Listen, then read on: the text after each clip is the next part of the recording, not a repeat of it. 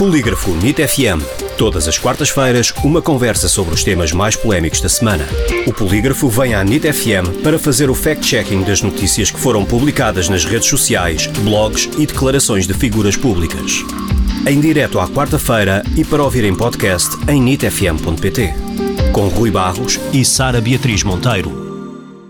Bem-vindos a mais um Polígrafo NIT FM. Como sempre, temos o fact-checking semanal com a jornalista do Polígrafo, Sara Beatriz Monteiro. Olá, Sara. Olá, Rui.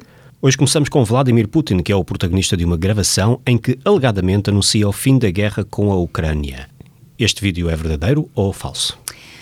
Vladimir Putin não decretou o fim da guerra da Ucrânia. O vídeo partilhado nas redes sociais é um deepfake, ou seja, foi manipulado. E para verificar esta e qualquer informação que nos pareça falsa, um dos primeiros passos a dar é consultar os órgãos de comunicação uh, de referência, neste caso russos e, e outros órgãos internacionais.